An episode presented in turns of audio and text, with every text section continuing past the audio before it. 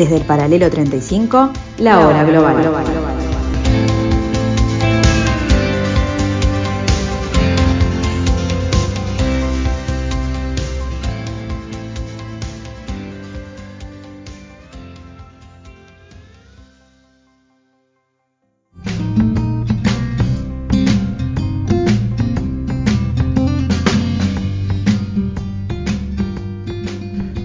muy buenas tardes amigos, bienvenidos, bienvenidos a la hora global. Son las 15 horas, aquí en el 1170M de Radio Mundo, en el 1170M de vuestra emisora, donde comienza este intento de interpretación de este nuevo desorden mundial que nos rodea, que los domina y que hace que este planeta siga girando de esta manera tan criticable para algunos de nosotros, pero de alguna forma vamos a tratar de hacer este tipo de análisis eh, por fuera de lo que son los titulares, basados en nuestro raciocinio, basados en un razonamiento de sentido común y de aplicación de eh, técnicas de análisis y de estudio con gente que está en el tema, sobre lo que recién mencioné, este nuevo desorden mundial, pero siempre bajo el paraguas de esto que hemos dado en llamar la hora global.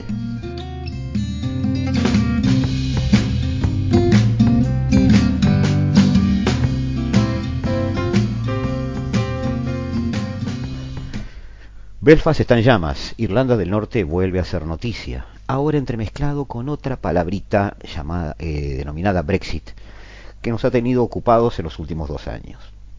¿Qué está sucediendo? ¿Por qué este nuevo estallido en un lugar que había encontrado la paz? Lo analizamos con Nicolás Pose, parte de, integrante ya de la obra global, académico, este, docente este, de UDELAR, eh, integrante de las mesas internacionales de perspectiva y además integrante de nuestras mesas de debate y de parte del equipo de la obra global. Bienvenido, bienvenido Nicolás y empezamos. Tras más de una semana de violencia, una calma frágil reina en las calles de Belfast fue la muerte del príncipe Felipe la que convenció a algunos de los manifestantes unionistas británicos a posponer las protestas previstas para el viernes por respeto a la familia real.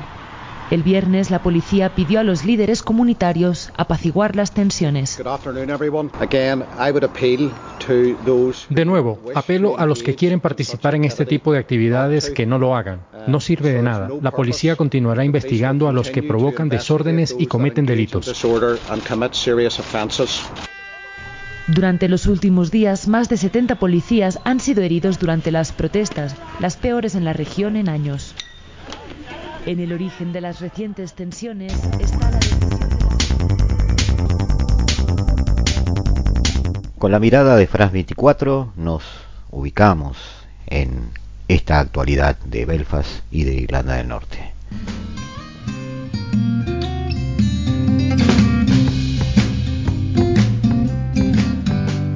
Bueno, muchas gracias Gustavo por, por la invitación.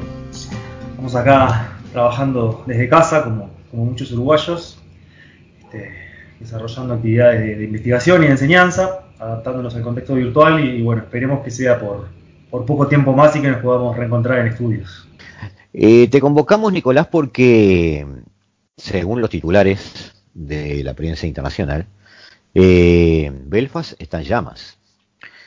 Eh, aparentemente han estallado conflictos hace un tiempo ya que no se veían este, eh, no voy a decir desde la firma de los acuerdos de paz del 98, pero es cierto que desde hace unos, unos cuantos años no se veía esta escalada de tensión, este, aparentemente anclada en, razones, digamos, puntuales, económicas, y algún tipo de transporte que podría haber cruzado o entrado en a puerto, que vendría del Reino Unido para Irlanda del Norte, pero todo esto se está circunscribiendo cada vez más en un tema que eh, la gente no, no llega a atar esas dos moscas por el rabo. Es decir, estamos hablando de Irlanda del Norte, estamos pensando en todos los temas que tienen que ver con la historia de Irlanda, católicos, protestantes, este, británicos, irlandeses, y de repente está en el medio de toda esta ensalada servida a la mesa con el plato principal, se llama Brexit. Después del Brexit, Irlanda del Sur, o la República de Irlanda, sigue formando parte de la Unión Europea, pero Irlanda del Norte no, porque se tomó el vuelo con, con Inglaterra, y salieron de la Unión. Esto en un lenguaje de la calle, un lenguaje muy coloquial, y ahí están planteados un poco los problemas, pero a eso iba. ubicarnos un poquito, claro, en qué temas estamos aterrizando. Creo que la, introducción que, vos haces es, muy buena, Gustavo.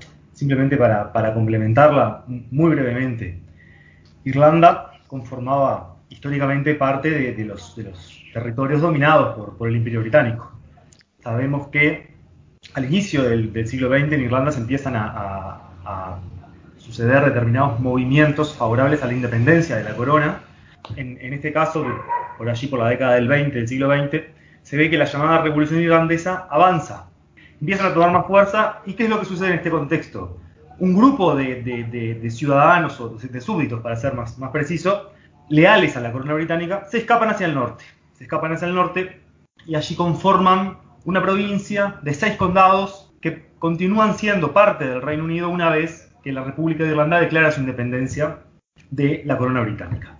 Lo que acabas de describir es un proceso de descolonización, de lucha por la independencia, muy similar a lo que vemos en otros lugares del planeta. El punto central es que es similar pero parcial. ¿Por qué? Porque dentro de una isla quedamos con la situación en la cual la gran mayoría de la ciudadanía queda en un territorio que ahora es independiente, pero una porción de la población escapa a otra parte de la isla y en esa isla se constituye una provincia que continúa siendo parte del, del, gobierno, del centro de poder que antes gobernaba la totalidad de la isla. ¿Esa lucha fue una lucha de independencia? ¿No hubo mucha incidencia del tema religioso o estaba presente? Solo por, saber. El tema religioso se entrecruza, efectivamente. La gran mayoría de los, este, de los que, este, que escapan hacia el norte, que eran este, leales a la corona británica, adoptaban la religión del, Estado este, del, Reino Unido, Anglicanos. que es la religión anglicana, una rama del, protestantismo. En el sur, la gran mayoría de la población adhería a la Iglesia Católica. Esto no significa que en el territorio del norte, hoy Irlanda del Norte, toda la comunidad, toda la población de Irlanda del Norte sea protestante. De hecho, tenemos una gran división, que es este, religiosa y que también es étnica alrededor de la década del, 60 del, siglo XX, se empiezan a exacerbar estos conflictos que tienen una raíz étnica, una raíz religiosa, en el territorio de Irlanda del Norte. Irlanda del Sur, digamos, para nuestro análisis, este, se sigue conformando como un país, sigue adelante con su historia, y, tiene conflictos internos. No, Irlanda se conforma como un país, por allí por la década del, del 20, tiene conflictos entre lo que eran las alas más revolucionarias de, su movimiento independentista y, las alas más reformistas o moderadas que se saldan en favor de, las corrientes más moderadas. Pero en definitiva Irlanda termina constituyéndose como un Estado nacional, un Estado independiente. En, el marco de este momento histórico era más pobre económicamente que, su, primo del norte, por, ponerlo de algún modo, pero es un Estado que se va desarrollando económica y socialmente a lo largo del siglo XX al punto que hoy Irlanda este, es uno de los, de los casos que, se estudian en el mundo como este, un, ejemplo de desarrollo tardío, ¿verdad? Un, país que logra en, poco tiempo, si bien no alcanzar o, superar a las grandes potencias, sí al menos aproximarse en, materia de, renta per cápita, en materia bueno, de un conjunto de indicadores económicos y sociales que podríamos mirar. En el norte teníamos históricamente a la población más rica de la isla de Irlanda porque, bueno, los, leales a la corona eran aquellos que en el territorio de Irlanda este, manejaban bueno, el, poder económico, privilegios asociados a su estatus de representantes de la corona en, Irlanda. Lo cierto es que llegado a este punto de, división, tenemos en la década de los 60 del, siglo XX esfuerzos, por un lado, de los católicos, que todavía quedan en el norte, en, la Irlanda del Norte, parte del Reino Unido, sumados a algunos movimientos que desde el sur impulsan este, toda esta tendencia, esto históricamente ha tenido muchos vaivenes. Este, por un lado, los, políticos del sur se han preocupado por no fomentar demasiado la, inestabilidad en el norte, preocupados por el impacto que puede tener este, en, su propio Estado nacional, pero cuando estudiamos relaciones internacionales sabemos que, el Estado racional unificado, este, con una actuación unidireccional, es, simplemente una construcción teórica. Que los hechos tenemos al interior de los estados distintas corrientes, distintas versiones. La cuestión es que en Irlanda del Norte los, ciudadanos más asociados a, un sentir irlandés, más asociados también a la religión católica, intentan promover la unificación de la isla bajo la República de Irlanda. Es decir, completar esa independencia que no se dio en toda la isla, sino que quedó con la excepción de estos seis condados que permanecieron como parte del Reino Unido. ¿Qué tenemos al mismo tiempo? Bueno, tenemos que la población leal a la corona, la población que se siente británica, que se siente parte del Reino Unido, también se organiza y ahí entramos en una dinámica de conflicto entre dos pueblos. El ejército este, eh, republicano irlandés, que actúa en Irlanda del Norte, y un conjunto de fuerzas paramilitares que empiezan a actuar orientadas a mantener a la, provincia o el territorio de Irlanda del Norte como parte del Reino Unido. Y, a la medida que sigue avanzando el tiempo, ¿sigue habiendo un entrecruzamiento con lo religioso? Lo religioso es un elemento, pero hay elementos étnicos, hay elementos históricos, es decir, que no el, único clivaje no es el clivaje religioso. Hablar del tema de los irlandeses y empezar entre protestantes y católicos, y el tema no es entre protestantes y católicos, es el tema del sistema político. De lealtades políticas. Claro. Entonces, lo, importante es que acá sí hay conflictos que, que, tienen que ver con lealtades nacionales, conflictos técnicos, que se van entrecruzando con motivos económicos, con motivos religiosos y que hacen un mix que lleva a que a lo largo de dos o tres décadas aproximadamente hay un conflicto muy duro al interior de Irlanda del Norte, lo que se conoce como, como The Travels. Un conflicto que se da entre un este, ejército irregular que, busca la, independencia del territorio del Reino Unido, y otro ejército irregular, que es este, un ejército paramilitar, en ocasiones apoyado de forma, este, si se quiere, no, no demasiado abierta, pero sí con ciertas connivencias con distintos aparatos de, seguridad del, propio Reino Unido, que apoyan a, este grupo que quiere sostener a la provincia en el marco del, territorio británico, y que por lo tanto este, se desencadena un, conflicto muy, muy sangriento, conflicto que, tuvo este, distintas instancias entre la década del 60 y, el 90 del, siglo XX, que llevaron a que, bueno, que fue una región muy convulsionada. Una región incluso segregada por barrios. Barrios concretos donde la mayoría de la población es este, favorable a la permanencia en el Reino Unido, mayoría protestante, si querés, o leal a la corona, otros barrios en donde el, nacionalismo irlandés es muy fuerte, y barrios que no, dialogaban prácticamente entre sí, barreras al interior del territorio para intentar evitar estos cruces entre ambas facciones o entre ambos sectores de la sociedad no irlandesa. Sí, sí, por razones de edad, todas esas imágenes en, en gente de mi edad, te digo, ¿no? Tú sos más joven, este, las, las, tenemos vívidas, digamos, de, de, de, recibir las noticias de Irlanda, de Belfast, de, la opinión de Dublín sobre lo que pasaba en Belfast, de, todo ese tipo de cosas que incluso se ha llevado al cine, ¿no? Es decir, hay muchas películas referidas a, esa, a esas este, 20, 30 años muy, muy difíciles.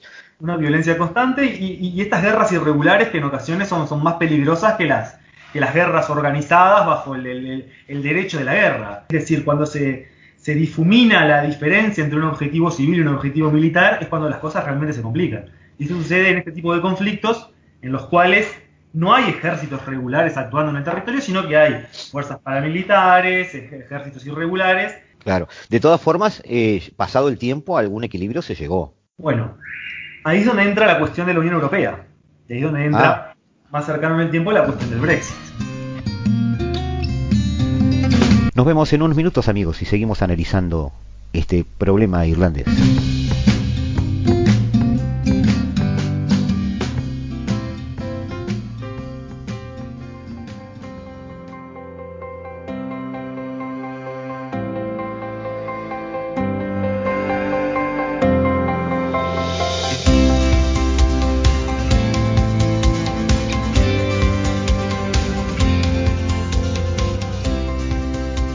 Desde el paralelo 35, la hora global.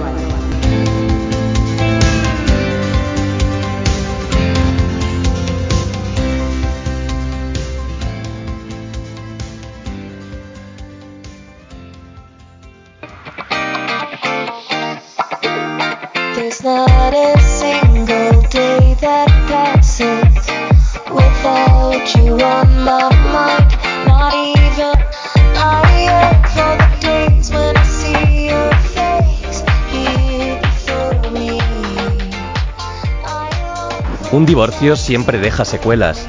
Es lo que está sucediendo con el Brexit, concretamente en Irlanda del Norte, donde paramilitares unionistas británicos levantaron su apoyo a los acuerdos del Viernes Santo de 1998, que pusieron fin a una sangrienta guerra de tres décadas. Lo hicieron mediante un comunicado. Si vosotros o el Reino Unido no estáis preparados para honrar la totalidad del acuerdo, entonces seréis responsables de la permanente destrucción del acuerdo. El acuerdo de Brexit establecía en el protocolo de Irlanda del Norte que la aduana fronteriza estará fijada en los puertos de Belfast y Larne. De esta forma se evita que haya una frontera física entre Irlanda y la provincia de Reino Unido, Irlanda del Norte, uno de los principales logros de los acuerdos de paz de 1998. Sin embargo, el Brexit ha revivido viejos fantasmas y la aduana dentro de Reino Unido entre islas está provocando escasez de productos y malestar entre los sectores protestantes y unionistas. Seguimos con la visión de AF24 desde sus emisión de videos en YouTube, eh, teniendo este apoyo de audio en, en nuestros análisis. Tenemos por allí, por, por, fines de la década de los 90, todo un proceso que desemboca en un acuerdo de paz, el, conocido acuerdo de, Viernes Santo. Sí. ¿Qué implica el acuerdo, este, de, el acuerdo de Viernes Santo? Que es un acuerdo, también para poner un poquito el contexto este, internacional de la época, es un acuerdo este, muy propiciado e impulsado por los Estados Unidos, por los Estados Unidos de Clinton en ese entonces, una administración demócrata preocupada por, el conflicto en, Irlanda del Norte, que cómo se salda, para, ponerlo de forma muy resumida, para ponerlo en, pocas palabras, se salda principalmente con la, este, la disolución, para llamarlo de algún modo, de la barrera física entre Irlanda del Norte y la República de Irlanda.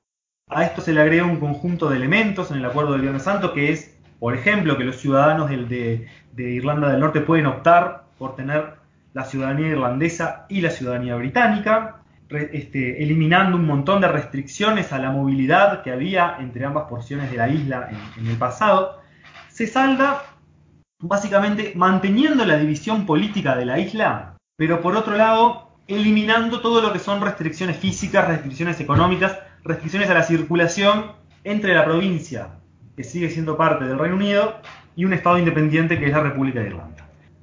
En el caso de la República de Irlanda e Irlanda del Norte, las personas se enteran que dejaron el territorio de la, de la República de Irlanda y pasaron a Irlanda del Norte porque los carteles empiezan a aparecer en, en, millas en vez de kilómetros.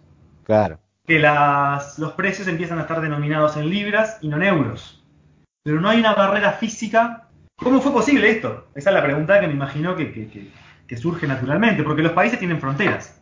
Es la forma que tenemos para organizar los estados nacionales. Viéndolo, desde afuera parece una, una, especie de empuje psicológico a decir, para decir, a decirles a los irlandeses, bueno, lo que hay en común que prime, es decir, son todos irlandeses, bueno, vamos a empezar a verlo así. Que empecemos a discutir si soy irlandés de acá y irlandés de allá, no si soy enemigo o amigo. Porque de alguna forma, si vos tenés dos eh, colectivos enfrentados y lo que haces es disolver la frontera, uno, si no sabe nada, tiende a pensar, bueno, estás abriendo las puertas para un enfrentamiento directo y sin embargo, no, sin embargo se, se, se, asentó en la mente de la gente la idea de que yo soy del norte, pero soy también del sur porque en definitiva soy irlandés. Es que allí es donde entra de nuevo los, los conflictos y, las divisiones este, étnicas al interior de Irlanda del Norte. No pensemos en, la República de Irlanda y Irlanda, del Norte como dos territorios antagónicos con poblaciones unificadas al interior de cada territorio. Pensemos que en Irlanda del Norte tenemos una comunidad protestante, pro-británica, como quiera llamarla, muy fuerte, pero también tenemos una comunidad nacionalista, católica, pro-irlandesa muy fuerte. Entonces la forma de, de saldar este conflicto es, Irlanda del Norte permanece como parte del Reino Unido, pero por otro lado se eliminan las barreras a la circulación, se eliminan las, todas, todas las barreras, todas las restricciones que puede haber entre Irlanda del Norte y la República de Irlanda. Y a su vez, esto se inscribe en el marco de la eh, transferencia de, algunos poderes limitados desde Londres hacia los distintos estados que conforman parte del Reino Unido. Tenemos en este marco, no solo en Irlanda del Norte, sino también en Gales, sino también en Escocia, la constitución de parlamentos regionales, la constitución de ejecutivos regionales, y en el caso del Parlamento norirlandés y del, Ejecutivo norirlandés, se establece un sistema de coparticipación muy, este, muy sui. Al punto que, como tú decías hoy, este, Gustavo, hoy en día hay católicos norirlandeses, o por, no digamos hoy, digamos pre-2016. En el 2015 uno podía encontrar en las encuestas de opinión pública católicos norirlandeses que ya no tenían ningún interés en que Irlanda del Norte pasara a ser parte de la República de Irlanda y que dejara de ser parte del Reino Unido. Por ejemplo, aquellos católicos norirlandeses que pasaron a formar parte de, la administración pública norirlandesa no tenían ningún interés en modificar el statu quo. Ellos tenían la posibilidad de ser eh, ciudadanos irlandeses, mantener su vida este, en el territorio del Reino Unido, formar parte de la administración pública, tener un empleo y a su vez tener acceso tanto al mercado irlandés como al mercado británico. Es decir, que desde el punto de vista económico, desde el punto de vista social, desde el punto de vista cultural, se fueron construyendo distintos balances que hicieron que se fueran limando estas divisiones históricas tan marcadas que veníamos reseñando. Esto no quiere decir que no, hayan, que no se hayan eliminado los conflictos. No, no, además estoy pensando que eh, esas facilidades que tú estás mencionando de, movilidad de los irlandeses y de pertenencia a un, a un área cómoda, es decir, una zona de confort geográfica interesante.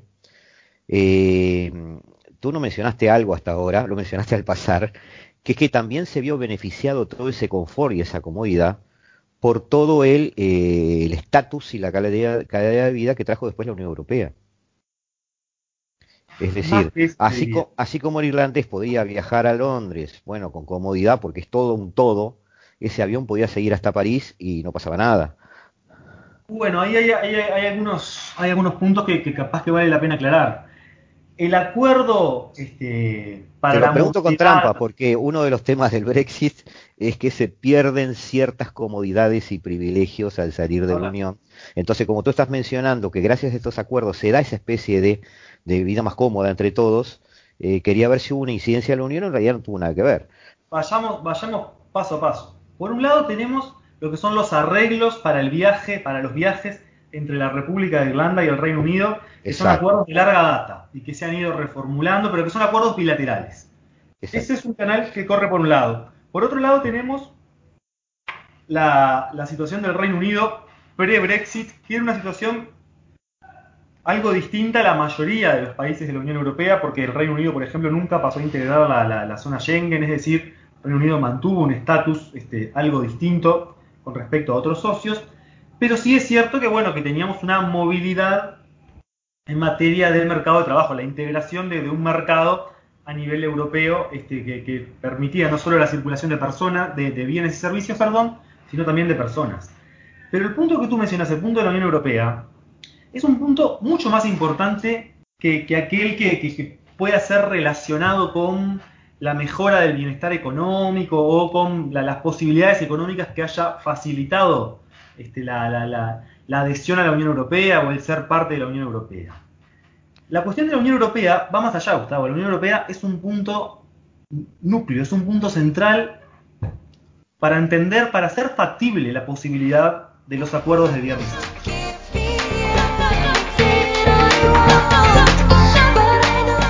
Piden que se revoque por completo el protocolo de Irlanda del Norte y no tener frontera con Reino Unido. Sin embargo, sin este protocolo la Unión Europea no hubiera permitido el Brexit, de forma que en la práctica Irlanda del Norte continuará formando a largo plazo parte del mercado comunitario. En este contexto, el primer ministro británico Boris Johnson trata de prorrogar unilateralmente hasta octubre el periodo de gracia acordado con Bruselas. Esto significa que Reino Unido está extendiendo la entrada en vigor de los controles aduaneros y sanitarios definitivos. Uh, uh, Estoy seguro que, con un poco de buena voluntad y sentido común, todos estos problemas técnicos son eminentemente solucionables.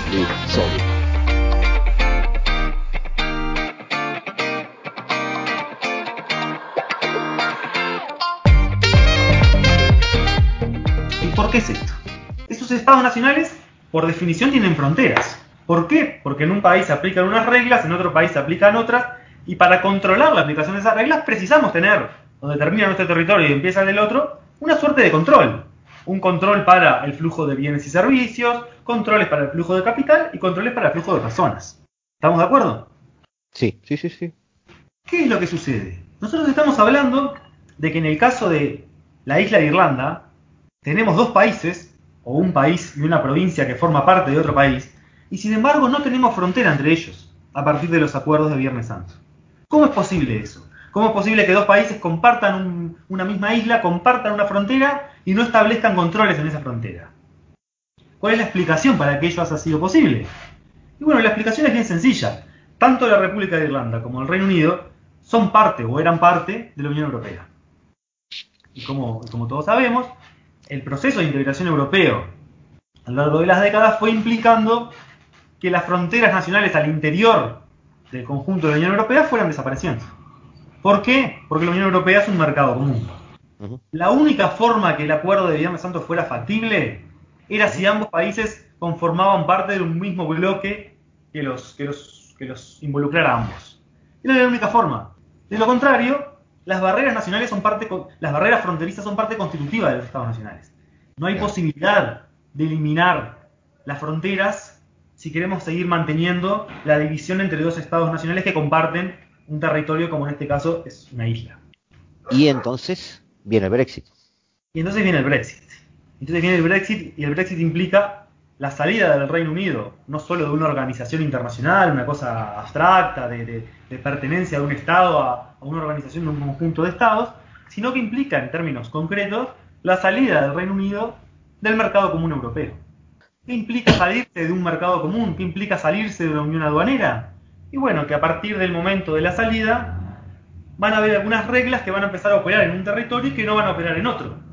Por lo tanto, para, que para cruzar los bienes que se producen en un lugar y que quieren ser consumidos en otro lugar, tenemos que chequear que cumplan con las reglas del país al cual van a ingresar. ¿Cómo chequeamos que se cumplan esas reglas? A través de las aduanas, como lo hacemos en todo el resto del mundo como lo hacemos en el, en el Mercosur. El Mercosur no es una unión aduanera, es, tenemos un arancel externo común, pero no tenemos una unión aduanera de hecho operando, funcional, funcionando. Entonces, ¿qué pasa? Cuando ingresa... Además, en particular, además en particular, eh, una cosita, además en particular, el mercado europeo, específicamente el mercado europeo, desde una óptica puramente económica y también social, es un mercado con determinadas características. Es un, es un mercado anhelado por muchos países. Es un mercado cuyo, cuyo comercio con ese mercado se quiere tener. Es un mercado al que todo el mundo quiere entrar, pero independientemente de, su atractivo económico, que, sin duda es un elemento importante, está, digo, eh, por más que firmemos un acuerdo y se concrete un acuerdo entre el Mercosur y la Unión Europea, las aduanas que, regulan los flujos entre los países del Mercosur y los, y los países de la Unión Europea no van a desaparecer, van a continuar operando. ¿Qué es lo que van a hacer? Ahora no van a cobrar el arancel para determinados bienes que antes se cobraban. Pero el bien va a ingresar y va a tener que ser chequeado, va a tener que cumplir con determinados estándares de calidad, va a tener que cumplir con determinados procesos productivos, etc. Estas, estas reglas que gobiernan el, mercado común europeo son decididas por la Unión Europea. Son decididas para su, para su interior, para el mercado interior de la Unión Europea. El Reino Unido, a partir de ahora, ya no va a ser más parte de ese mercado anterior, va a quedar por fuera del mercado común europeo. Lo cual no significa que no vaya a seguir comerciando con Europa, ¿verdad? Todo lo contrario. Pero ¿qué es lo que sucede ahora? La Unión Europea, también el Reino Unido, van a tener un interés en controlar que los productos producidos, ya no en su propio en, su mercado común, sino en un mercado externo, cumplan con las reglas, con las regulaciones que se da el mercado común para sí mismo. por ejemplo, en Irlanda del Norte. Por ejemplo, que un, a ver, por poner, que una lechuga producida en Inglaterra no utilice determinados agrotóxicos para su producción si quiere ingresar a ser vendida en Irlanda, en Francia, en Polonia o en cualquier país de, la Unión Europea que sea parte del mercado común europeo. Claro. Es decir, precisamos de nuevo aduanas, precisamos de nuevo barreras físicas, precisamos de nuevo fronteras. ¿Qué es lo que sucede? El Reino Unido y la, Unión Europea comparten solamente una, un territorio este, físico, tienen un territorio físico en común, uno solo. Todo el resto de las fronteras entre ambos, entre, este, entre el bloque y el reino son marítimas. Tenemos un, espacio marítimo por medio, es una isla. ¿Cuál es el único territorio que comparten, el único territorio físico compartido? La isla. La frontera que debía ser permeable entre ambas Irlandas. La frontera que hoy en día no existe necesitamos tener una frontera, exactamente. En, el único territorio donde hay un punto en común es en la isla de Irlanda. Precisaríamos de nuevo el levantamiento de una frontera entre la República de Irlanda, que es parte de la Unión Europea, e Irlanda del Norte, que es parte del Reino Unido. ¿Qué es lo que sucede? Esto choca, esto viola directamente un acuerdo de, derecho internacional, como es el acuerdo del Viernes Santo. Un acuerdo firmado por el Reino Unido, por la República de Irlanda y mediado o este, eh, apadrinado por los Estados Unidos. Entonces estamos en un lío geopolítico y geoeconómico bestial. está bien, pero ese lío donde estás ahora, están, este, no digo estancado, digo, quiere decir otra palabra, donde estás estacionado ahora, es un lío que se supone desde el discurso político que se tuvo en cuenta y que se solucionó.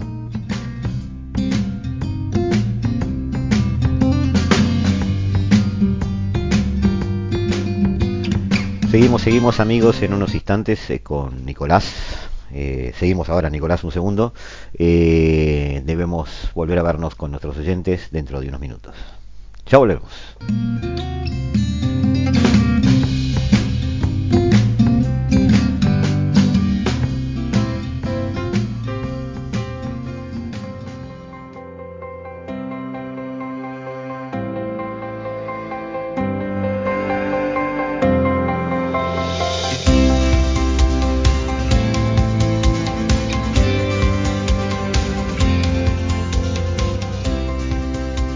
Desde el paralelo 35, la hora global.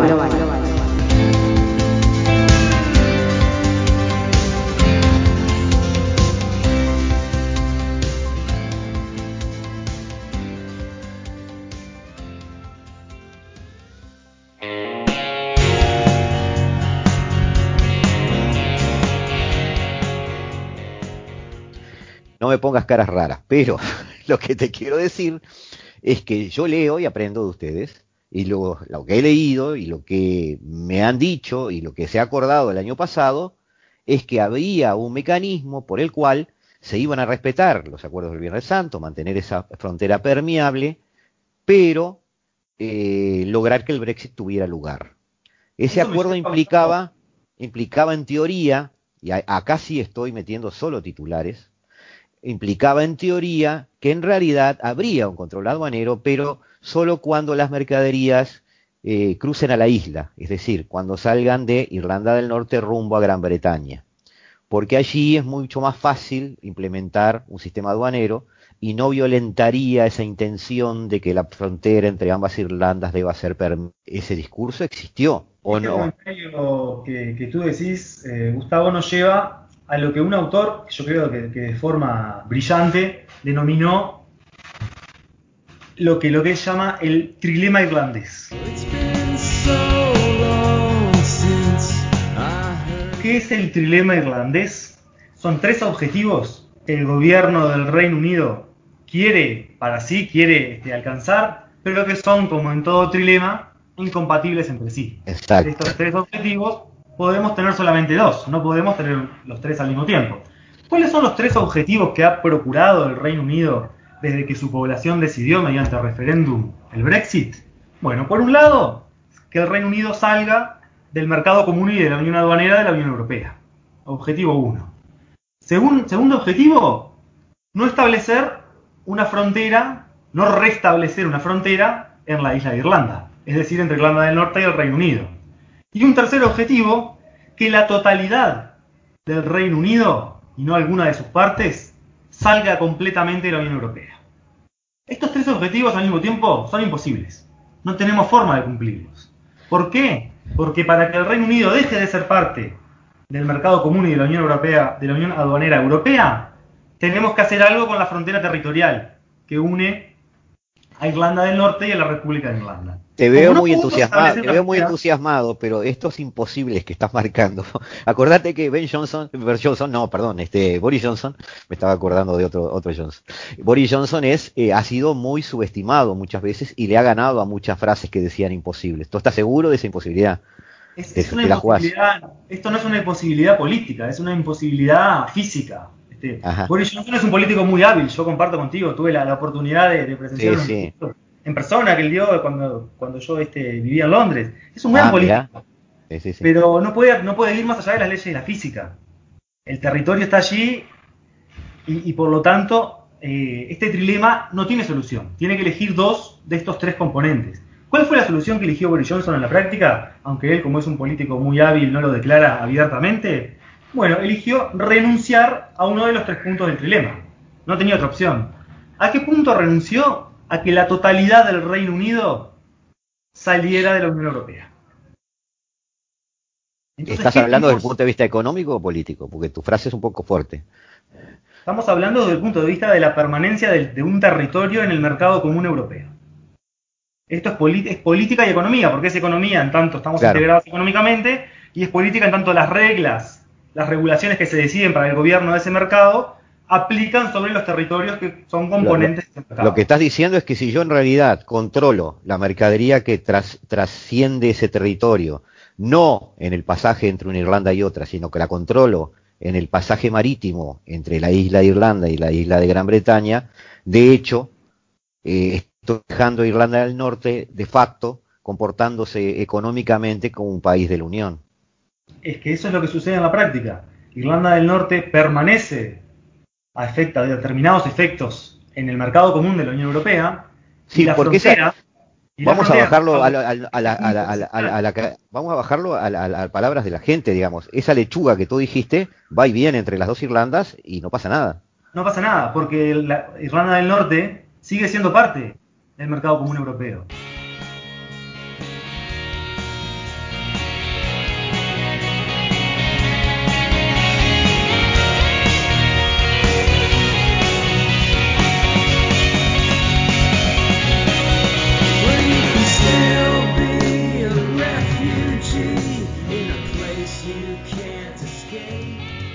¿Dónde pasa algo? ¿Dónde hay fricción en ese comercio de esa lechuga? Sigamos con el ejemplo de la lechuga. Cuando la lechuga quiere cruzar de Irlanda del Norte a Escocia, por resto del Reino Unido o del resto del Reino Unido a Irlanda del Norte. Entonces lo que tenemos básicamente es una, una frontera, una aduana que opera al interior de una unidad política. Es decir, imagínate que, bueno, como sucedió en otros momentos en el Uruguay, nos vamos, nos vamos, nos vamos del Mercosur, pero, nos vamos del Mercosur, pero Rivera queda dentro. Exacto.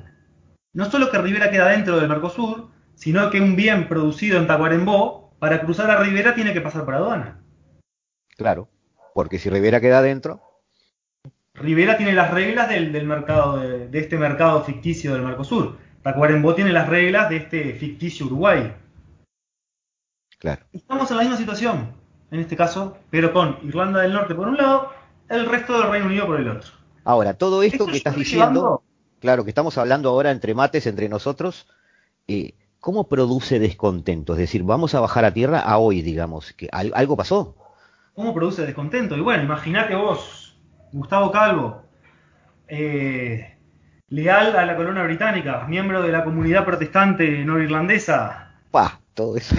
defensor histórico de la, constitución de, que tu provincia sea parte de una unidad política y económica mayor que es el Reino Unido, hoy en día esa comunidad ve cómo progresivamente Irlanda del Norte va a pasar a operar cada vez más económicamente en una lógica de una economía este, irlandesa de la isla en su conjunto y que la divergencia económica entre Irlanda del Norte y el resto del Reino Unido va a ser cada vez mayor.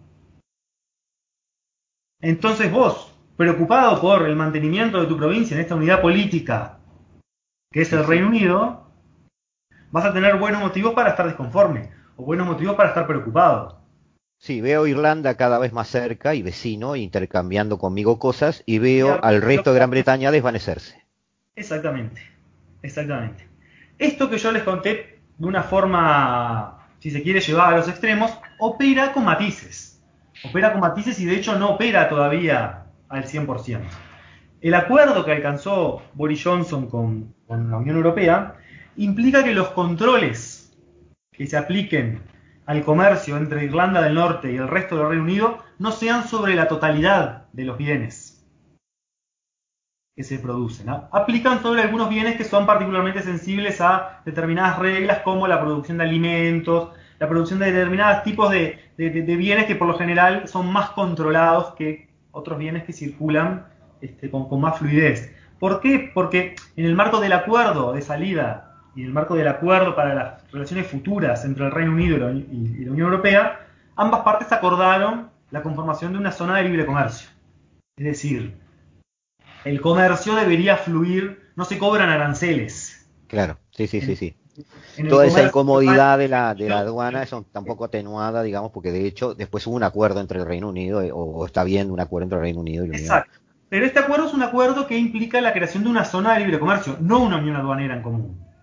Una unión aduanera lo que hace es armonizar un conjunto de políticas no arancelarias entre las partes. Una zona de libre comercio no, simplemente elimina las barreras arancelarias entre las partes. Entonces lo que tenemos hoy es más burocracia, controles, todo ese tipo de cosas que lo que hacen que, sea, que el comercio sea más friccionado que lo que era hasta entonces. Eso no es bueno o malo en sí mismo, eso puede analizarse para cada contexto en particular, para cada coyuntura en particular. Lo cierto es que vamos a tener controles, que vamos a tener burocracia, que vamos a tener un conjunto de cosas operando en el comercio entre Irlanda del Norte y el resto del Reino Unido. Esto todavía no está 100% operativo, esto recién se está construyendo. Sí, pero esas ripideces surgen. Estas ripideces surgen porque se entremezclan con la coyuntura. Todas estas noticias que nos han llegado desde Irlanda del Norte en estos días tienen un origen que es eh, completamente exógeno al Brexit.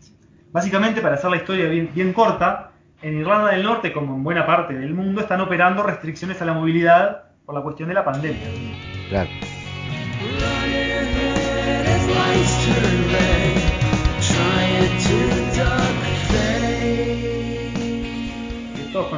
Algunos países tienen más restricciones, otros tienen menos, pero todos tienen alguna suerte de restricción operando. ¿Qué sucedió en Irlanda del Norte? Se, murió, falleció hace poco un, líder histórico del este, movimiento republicano no, irlandés, del movimiento favorable a la unificación de la isla de Irlanda. Este, no solo los familiares, sino también toda la colectividad política asociada a este líder republicano, organizaron un funeral en la cual aparentemente, yo no sabría decir a ciencia cierta qué, tan, qué tanto se dio esto, pero son las noticias que han circulado, en este funeral se, no, no se cumplieron con conjunto de restricciones a la movilidad que están este, vigentes en Irlanda del Norte. Sin embargo, para no agravar las tensiones étnicas que siempre están allí latentes en Irlanda del Norte, la policía decidió hacer la vista gorda, por ponerlo de algún modo. Y la justicia también. Es decir, para evitar un escalamiento de tensiones, bueno, hubo un funeral que estuvo por, por fuera de las reglas, de estas reglas excepcionales que actualmente se están operando en Irlanda del Norte por la cuestión de la pandemia, y esto generó un gran malestar en la comunidad unionista, en la comunidad protestante. Y así se generaron las primeras protestas. Y estas protestas enseguida se enlazaron con la cuestión más general del Brexit y con la cuestión de que se estaban instalando algunos controles en los puertos que iban a empezar a operar una vez que toda la infraestructura necesaria para estos controles comenzara a andar, comenzara a tener lugar. Es decir, un fenómeno completamente exógeno, externo, lo que hace es inflamar determinadas tensiones relacionadas con el Brexit que estaban allí, pero que todavía no se habían canalizado de, de gran manera. Entonces, ¿qué es lo que tenemos? Tenemos una situación muy inestable. Claro. ¿Y, qué vemos hacia adelante? Bueno, como, yo siempre te digo, siempre que... Siempre hemos hablado muchas veces y ya sabemos que, no se puede adivinar y siempre tratamos de, ya, ya nos conocemos, Nico, ya tratamos de armar algo que tenga cierto sentido lógico y razonable, digamos. Exacto, podemos pensar escenarios, ¿verdad? Nosotros en, las ciencias sociales el, negocio de la predicción no, no se nos da muy bien. No, no, no, no, la verdad que no, en ninguna. Pero sí podemos imaginar a partir de determinadas conjeturas, bueno, escenarios. Yo creo que antes que pensar escenarios tenemos que incorporar un elemento adicional, que es la política completamente errática del principal partido este, protestante pro-unión en Irlanda del Norte un partido que teniendo en cuenta todas estas cosas que fuimos describiendo, apoyó en primer lugar el Brexit, rechazó en segundo lugar el acuerdo que había conseguido Theresa May con la Unión Europea, un acuerdo que contenía la famosa salvaguardia irlandesa. La salvaguardia irlandesa?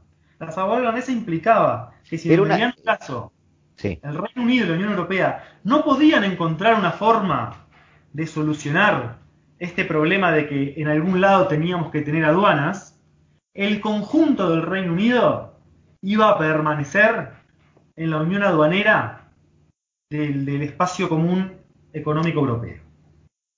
Eso era básicamente la salvaguardia irlandesa. Esto implicaba que en los hechos podía llegar a ocurrir un Brexit blando. Es decir, que el Reino Unido iba a salir formalmente de la Unión Europea, pero que iba a seguir siendo parte de su unión aduanera. ¿Qué aseguraba esto a los irlandeses del norte? aseguraba que el régimen que aplicara en su provincia iba a ser el mismo régimen que aplicara en este potencial mediano plazo en el resto del Reino Unido. ¿Por qué lo rechazaron? Porque en el corto plazo se implicaba que Irlanda del Norte permaneciera transitoriamente en el mercado común europeo mientras se negociaba cómo iba a ser el arreglo a futuro. Sin embargo, el liderazgo de Arlene Foster y, todo el DUP, que es el, partido más grande no irlandés, que fue el acuerdo que le dio gobernabilidad a Theresa May cuando ella llama a elecciones para este, fortalecer su liderazgo y en los hechos se queda corta de la mayoría absoluta de los escaños necesarios para gobernar por sí sola y tiene que recurrir a este partido. Y sin embargo, hoy en día tenemos un Reino Unido completamente distinto, con Theresa May ya retirada, Boris Johnson, líder de los conservadores, que va a las elecciones, gana las elecciones por un margen mucho más amplio que por el que ganó Theresa May, consigue una mayoría absoluta muy holgada y tiene la capacidad de decidir por sí solo. Y entierra la idea del Brexit blando. ¿Perdón, Gustavo? Y entierra la idea del Brexit blando. Por un lado entierra la idea del Brexit blando. Pero de hecho, por lo que tú dijiste hoy, de hecho lo hace. Pero por otro, entrega, si se quiere, a Irlanda del Norte. Claro. Sacrifica a Irlanda del Norte en materia económica por la consecución de un Brexit duro, que es lo que efectivamente terminó ocurriendo. El Reino Unido salió de la Unión Aduanera, salió del mercado común pero Irlanda del Norte no. Ahora, te voy a hacer la, pregunta que hizo, me hizo un adolescente hace tres días, que eh, no sabe nada de geopolítica, ni de historia, ni de nada de esto. Simplemente miraba el mapa mientras yo trataba de explicarle a grosso modo esto. Que no supe qué contestarle porque me vino a la cabeza el almirante Mahan, que trata siempre en geopolítica de, manejar los conceptos marítimos como divisores del poder, digamos.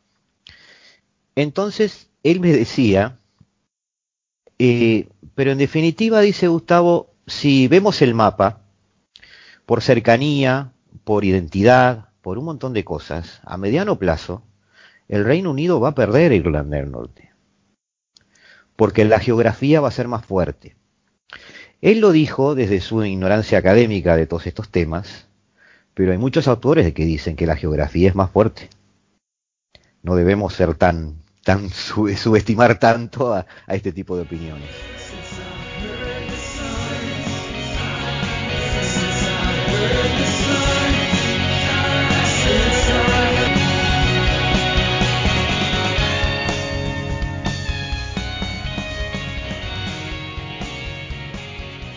Entonces, eh, tú ves, porque te hago la pregunta un poco, no, no, es, no con trampa, sino en, un doble sentido, porque en todo este proceso se ha hablado mucho de perder o no perder Escocia. Y a mí me ha dado una sensación desde el punto de vista geográfico de que se va a terminar perdiendo Irlanda. ojo, visto desde Londres, ¿no? O sea, para Dublín es ganar Irlanda. Este, no adivinar, pero darle a los oyentes esa, esa, ese color de decir, bueno, puede ir por aquí, puede ir por allá, y sería interesante que fuera por allá. ¿Cómo, ves todo esto? Yo te diría que si al componente geográfico que, que tú bien mencionabas se le agrega el componente político, el componente de reglas que han sido acordadas en el marco de este proceso de salida del Reino Unido de la Unión Europea, evidentemente nos acercamos a un escenario en el cual la, la desintegración territorial del Reino Unido es más factible que suceda por el lado de Irlanda del Norte que suceda por el lado de Escocia. ¿Por qué? Porque tenemos una geografía que tú bien notabas, que hace que, bueno, que, la sugerencia, así a priori, sin conocer nada, mirando el mapa, uno se imagina. Me sorprendió porque fue un comentario de alguien que no está en el tema. Otra isla, otra, isla, otro país, ¿verdad? Uno se imaginaría, sin, sin conocer el. Viendo un mapa geográfico, sin ver un mapa político, uno tendría a asumir que esa es una hipótesis razonable. Si a eso le agregamos que las reglas que se han dado el Reino Unido y la Unión Europea para convivir en este escenario post-Brexit implican cierta marginación de Irlanda del Norte en conjunto a lo que sucede para el resto de la Unión Europea, del Reino Unido, bueno. Ahora, ¿qué fuerzas pueden operar en su contrario? antes, de eso yo le agregaría algo más que tú dijiste.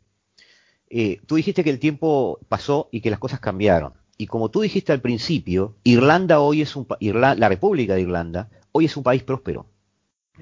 Que tiene elementos atractivos para seducir. Y quizás tenga interés en seducir. Entonces, eso también podría agregarse a mediano plazo, ¿no? Hay varios elementos allí. Hasta ahora mirábamos un poco, agregando esto, cuáles podrían ser las, las fuerzas o los factores promotores de una desintegración por el lado de Irlanda del Norte. Pensemos ahora los factores contrarios. ¿Qué factores podrían ayudar a que Irlanda del Norte permanezca en, el Reino Unido? Por un lado, desde el punto de vista económico, Irlanda del Norte queda en una situación, si la sabe utilizar, bastante privilegiada. ¿Por qué? Porque por un lado tiene un acceso al mercado común europeo más ventajoso que el resto del Reino Unido, y por otro lado tiene un acceso al resto del Reino Unido que si bien es menos ventajoso que antes, ventajoso en el sentido de menores barreras, ¿verdad? Me refiero, para ser preciso. Todavía tiene un acceso al Reino Unido que es mayor al que puede tener la República de Irlanda o el resto de los socios europeos del otro lado del Canal de la Mancha. Es decir, que podría constituirse una suerte de hub, desde el punto de vista económico. Sí. Desde el punto de vista de la República de Irlanda, por un lado, pueden este, haber incentivos o, haber despertar cierta, cierto deseo de aspirar a una reunificación, pero por otro lado las reunificaciones territoriales son por lo general muy costosas, son grandes apuestas y no son sencillas. Sí, decíselo a Alemania. Y si tenemos decisores políticos en la República de Irlanda aversos al riesgo, seguramente el camino de corto plazo que tomen sea el otro si logran evitar la inestabilidad al norte de su frontera y logran mantener determinado estatus por el cual no hay una frontera, de hecho, operando al interior de la isla, si hay un mantenimiento de estos arreglos que, como hablábamos, permiten a los no irlandeses que se sienten irlandeses ser parte de Irlanda. Y si sigue habiendo todo un intercambio económico, cultural entre las dos partes de la isla, tal vez en el corto plazo un político no demasiado arriesgado o no demasiado ambicioso, no, para poner ambicioso en el sentido positivo o negativo de la palabra, sino de buscar dejar su marca en la historia, tal vez lo mejor sea simplemente administrar el status quo.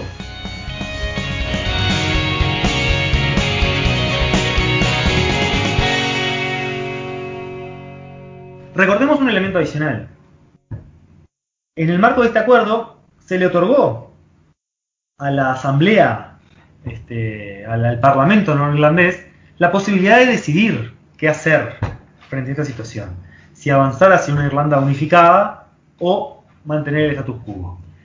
En tanto los clivajes étnicos o étnicos religiosos, como quiera llamarlos, sigan siendo relevantes, sigan operando, tenemos todavía una mayoría protestante Irlanda del Norte. Tenemos grupos con identidades definidas y otros grupos con identidades menos definidas, que tal vez en el marco de un referéndum no decidan por motivos étnicamente religiosos que, prefieren, sino que lo decidan por otras cuestiones. ¿Cuál va a ser la clave? Bueno, yo creo que los, elementos, lo que tú decís es que los elementos eh, eh, divergentes siguen presentes y siguen, este, eh, siguen sintiéndose. El tema religioso, el tema... Para, este, para esta porción de población que no tiene identidades étnico-religiosas tan, tan marcadas o que no están tan presentes, ¿cómo funciona este arreglo? Y bueno, yo creo que eso va a ser muy importante a la hora de la formación de sus preferencias respecto a una eventual unificación con Irlanda o mantenimiento del status quo. Y ahí no, puede haber, ahí no puede haber un aspecto generacional que quizás los más jóvenes tengan menos pertenencia a, esa, a esas características de identidad este, religiosas o étnicas. Y puede darse. Por eh, ejemplo veíamos esto, esto lo veíamos operar, como yo te decía, en un escenario, en, el escenario pre-Brexit. Sí, es cierto. Algunas personas de este origen o de descendencia irlandesa en Irlanda del Norte, que conformes con poder tener su pasaporte irlandés, pero a su vez este, ser parte del Reino Unido, tener acceso al Servicio Nacional Unificado de Salud, que en el Reino Unido, que es muy bueno y que es gratuito, un conjunto de, de decir, tener lo mejor de ambos mundos esto en el escenario pre-Brexit está operando, está operando como un factor de estabilidad. ¿Qué va a pasar ahora? No lo sabemos.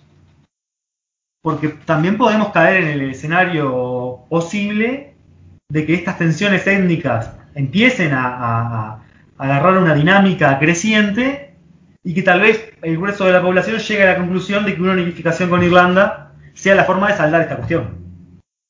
Y volver a cierta estabilidad, volver a cierta calma que podría llegar a perderse en estos próximos meses o en estos próximos años.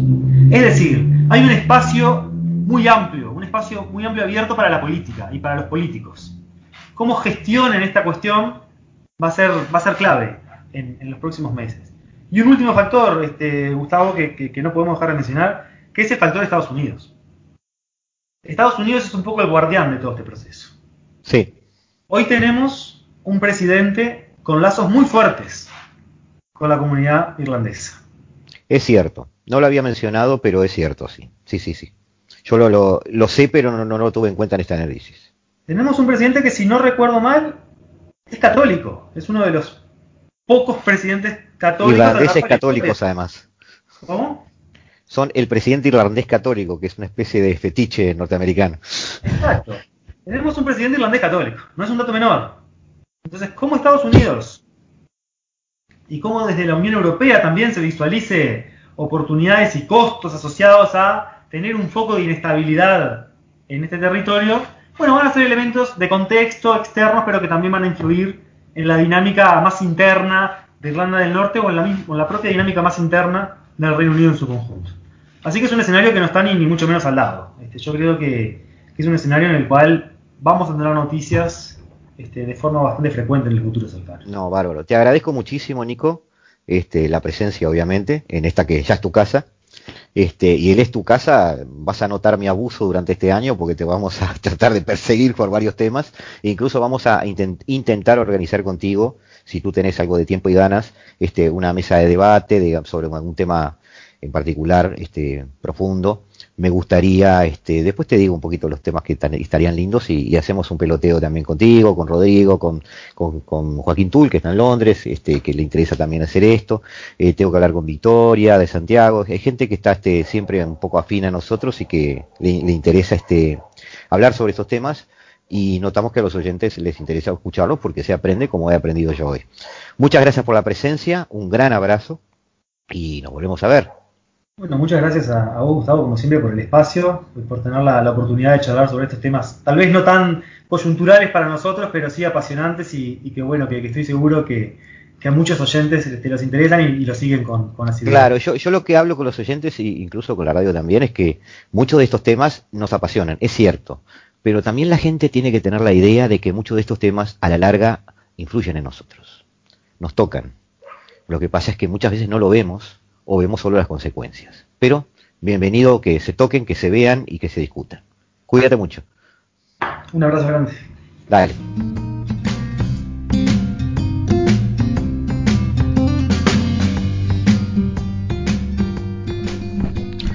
Hasta aquí hemos llegado amigos, junto con Nicolás Pose, hemos analizado el caso irlandés. Con ustedes vamos a estar en nuestro próximo capítulo de esto que hemos dado en llamar aquí, en el paralelo 35 y aquí en esta tarde de Radio Mundo, la hora global.